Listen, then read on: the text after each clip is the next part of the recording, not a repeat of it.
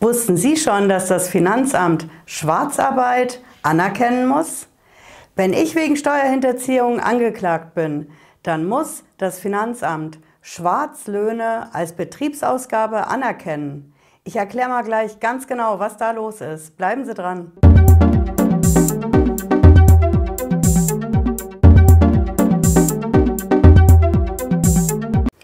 Bin Patricia Lederer. Ich bin Rechtsanwältin in der Frankfurter Steuerrechtskanzlei Lederer Law.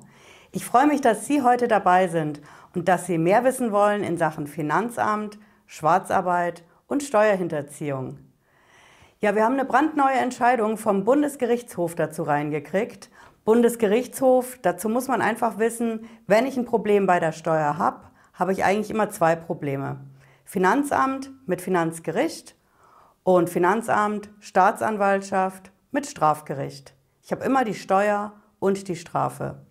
Und bei der Strafe, da haben wir jetzt eine brandneue Entscheidung reingekriegt zum Thema Schwarzarbeit.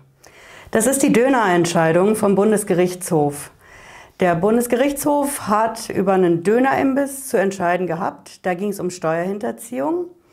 Und das Finanzamt kam dem Ganzen auf die Spur durch sogenannte Testessen, Testkäufe. Ähm, ich habe dazu ein Video gemacht. Die Testessen sind beim Finanzamt einfach ein beliebtes Mittel für Ermittlungen in der Gastronomie.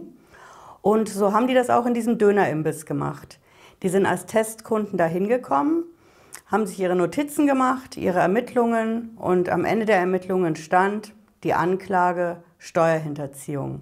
Steuerhinterziehung in dem Fall, du hast schwarz eingekauft, Du hast deine Preislisten in diesen alten Jahren, die wir dir anhängen, nicht aufgehoben. Das heißt, wir schätzen hinzu.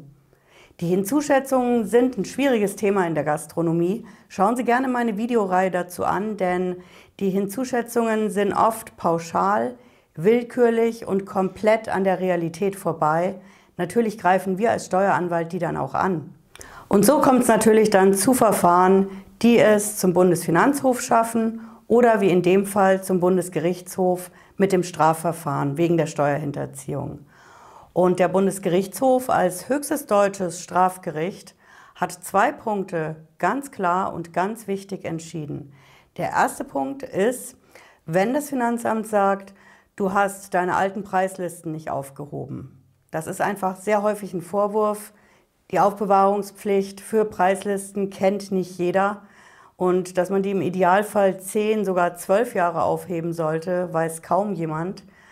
Ähm, der Bundesgerichtshof hat gesagt, wenn das Finanzamt das zum Anlass nimmt, zu sagen, die Preislisten sind nicht da, also schätzen wir hinzu, was du an Umsatz gemacht hast, dann muss das Finanzamt mindestens die Inflation berücksichtigen.